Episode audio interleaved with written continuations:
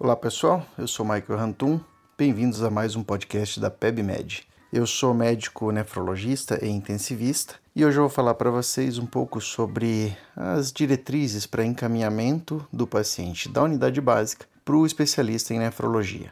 Existe muitas vezes uma confusão na hora de encaminhar, então eu recebo no meu ambulatório de nefrologia muitos pacientes que na verdade deveriam ter sido encaminhados para urologia. Então isso é uma coisa bastante comum.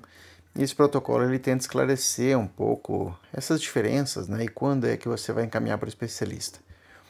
Outra situação muito frequente são aqueles encaminhamentos que fogem do protocolo e muitas vezes são de certa forma, de certa forma desnecessários.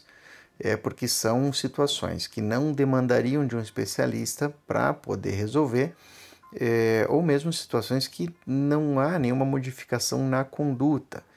É, é obviamente né, que as diretrizes elas vão ajudar a te guiar, só que a gente também tem que ter o bom senso e a individualização de cada paciente. Um exemplo prático, hoje mesmo no meu ambulatório, foi encaminhado um paciente com 97 anos, é, hipertenso bem controlado e que tinha uma creatinina de 1.1. Quando você calcula o clearance, né, o clearance não, né, o ritmo de filtração glomerular, estimado por alguma das fórmulas né, que nós temos, CKD-IPI, MDRD, pela idade do paciente, obviamente, uma creatina de 1.1 vai mostrar uma diminuição do ritmo de filtração glomerular. O que também é natural pela propriedade do paciente, assim como os outros órgãos envelhecem, o rim também tem direito de envelhecer. Ah, então veja, um paciente que veio inclusive de outra cidade, ele 97 anos, viajou até o lugar onde eu atendo, e chegou ali com exames completamente normais, ele não tinha proteinura, não tinha nada e, uma, e tinha uma creatinina de 1.1 é, realmente não há nada que o nefrologista possa fazer nesse sentido, além de orientar os cuidados básicos, evitar os fatores de risco, uso de anti-inflamatório, é, orientar o paciente a cuidar bem da pressão, da alimentação, mas que são coisas que poderiam ser orientados pelo médico na unidade básica de saúde. Então não, havia, não haveria necessidade de ter encaminhado esse paciente. É, então, como eu falo, sempre precisa ser individualizada a conduta, você deve pensar é, se aquilo vai trazer alguma mudança efetiva no tratamento do paciente, porque se não for trazer, realmente não vale a pena você encaminhar. É, a gente costuma até, em tom de brincadeira, né, dizer no ambulatório que nós não detemos uma fórmula mágica ou um medicamento milagroso que faça o rim regenerar. É, então a gente não é detentor de, de, de nada diferente do que está na literatura e que as pessoas sabem já. É, também é comum é, você ver, por exemplo, uma nefropatia diabética, numa fase extremamente inicial, e basicamente o que você vai ter que fazer é controle do diabetes, controle da pressão, não tem nada além disso, né? Muito diferente que você vai fazer para tratar esse paciente. E muitas vezes ele é encaminhado para o nefrologista. Até tem muitos colegas que, poxa, fazem tudo muito direitinho, fazem todo o tratamento bem legal, mandam para a gente mais por uma opinião. Tudo bem, tranquilo, a gente né, dá opinião, de repente mostra uma outra coisa que poderia sugerir de modificação.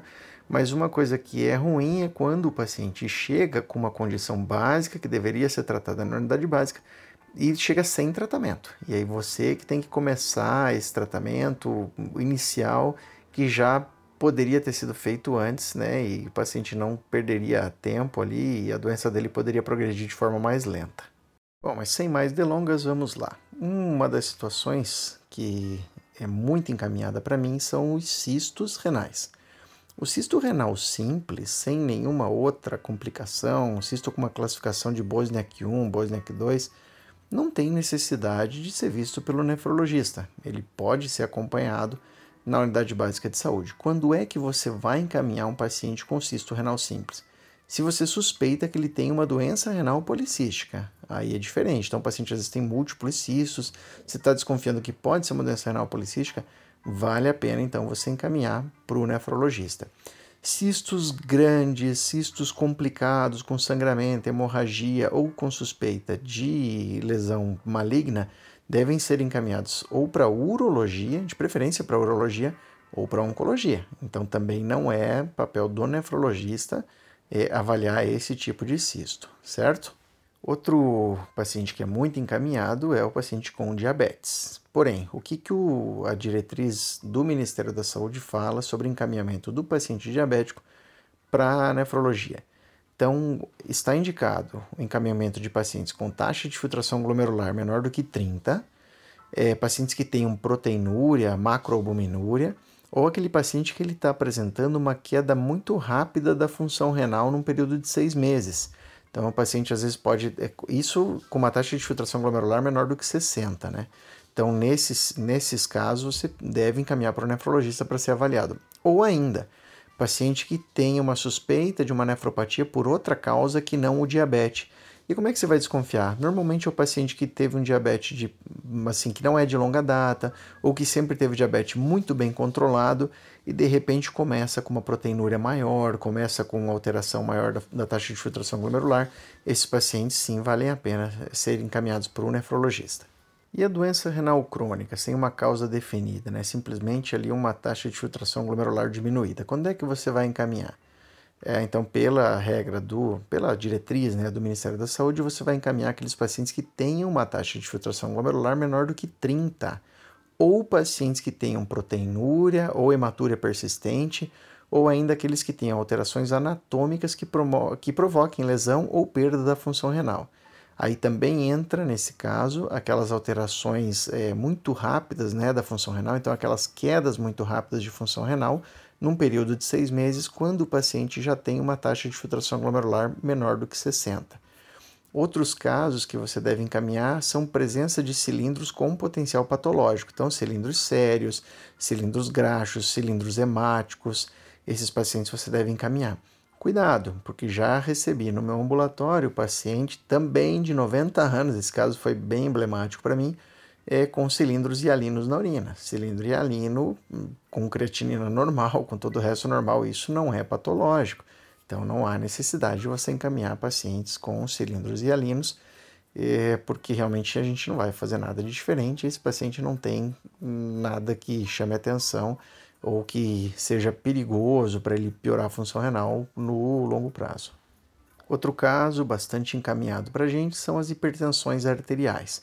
Porém, não é toda hipertensão que você vai encaminhar para o nefrologista, obviamente, até porque se a gente for pensar na incidência de hipertensão arterial e a prevalência na população, é enorme, né? É, mas quando é que você vai encaminhar para o nefrologista? Primeiro, na suspeita de hipertensão secundária. Então, um paciente às vezes jovem que começa com uma hipertensão, ou paciente que começa com uma hipertensão e outras alterações renais, tipo hematúria ou alteração de proteinúria, perda de função renal. Esses pacientes são realmente têm uma indicação formal de serem encaminhados para a nefrologia. A outra situação são as hipertensões de difícil controle. E o que, que é? Né? Então, é a falta de controle da pressão com pelo menos três medicações antipertensivas em dose plena e depois que você já avaliou a boa adesão do paciente. Então, a gente também às vezes chega no nosso ambulatório encaminhamento, hipertensão de difícil controle. E você vai ver o paciente está usando uma droga só ou está usando duas drogas em dose não otimizada. Esse tipo de caso realmente não necessitaria ser visto pelo especialista. Outra situação seriam as infecções urinárias de repetição. Para o nefrologista, você vai encaminhar aquelas infecções urinárias que são recorrentes, mesmo com uma profilaxia adequada, e depois que você tiver excluído as causas anatômicas, urológicas ou ginecológicas. Nesses casos, você pode mandar para o nefrologista. Lembrando sempre que infecção urinária é uma coisa, bacteriúria assintomática é outra. Pacientes com bacteriúria assintomática não precisam ser tratados com antibiótico e não precisam ser encaminhados para o nefrologista. Outra situação muito comum no meu ambulatório são as litíases. Porém, eu recebo muitas litíases é, do trato urinário que deveriam ser encaminhadas, na verdade, para a urologia. Então, quando você tem cálculos grandes, obstruções por cálculo, cálculo, cálculo coraliforme e tal, esses pacientes precisam ser encaminhados para a urologia, pois eles necessitam de alguma intervenção. Quando é que você vai encaminhar para o nefrologista? Basicamente, naqueles pacientes que você não consegue eventualmente é, investigar na UBS né, a causa da litíase, ou que tem algumas outras alterações metabólicas identificadas que precisem de algum tratamento farmacológico diferente. Para você ter uma guia mais ou menos, então assim, pacientes com histórico familiar de litíase, paciente com litíase bilateral, paciente com litíase de repetição, é, são indicações ali para você se você puder, na verdade, assim, se você puder investigar a causa com um eletrólito de 24 horas pela OBS, perfeito, pode fazer por lá.